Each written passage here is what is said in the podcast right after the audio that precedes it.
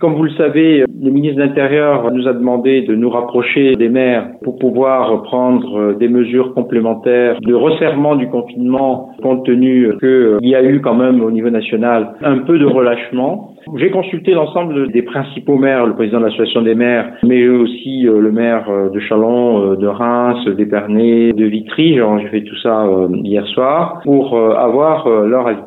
Donc, d'un commun accord, nous sommes concentrés sur le bassin de Reims, sur la ville de Reims, pour, je dirais, renforcer le dispositif pour le week-end entre le 11 et le 13 avril. Donc, je vais certainement ce soir ou demain matin ou plus tard signer un arrêté qui resserre encore le confinement sur Reims et notamment les déplacements liés euh, aux activités euh, physiques individuelles euh, entre 10h et 19h. Tout ça n'est pas stabilisé avec le maire, mais il y a de fortes chances que ce soit ça.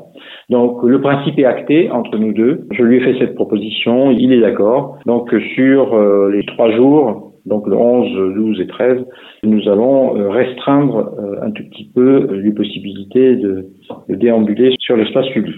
L'idée, bien entendu, étant d'être euh, conforme à ce qui se fait un peu partout, euh, c'est-à-dire ne pas relâcher, parce que ça commence à marcher quoi qu'il en soit. Il y a plus de décès, on est d'accord, mais on voit que la pression en amont est divisée par quatre. Enfin, je dis quatre, je suis même en dessous de la jauge, et on ne peut pas se permettre, je dirais, de perdre le bénéfice de la baisse de pression. Et la seule façon de régler le problème de la baisse de pression, c'était de renforcer sur certaines parties du territoire, c'est les gros bassins de vie, c'est de restreindre davantage parce que on sait parfaitement que le prix est extrêmement élevé quand même.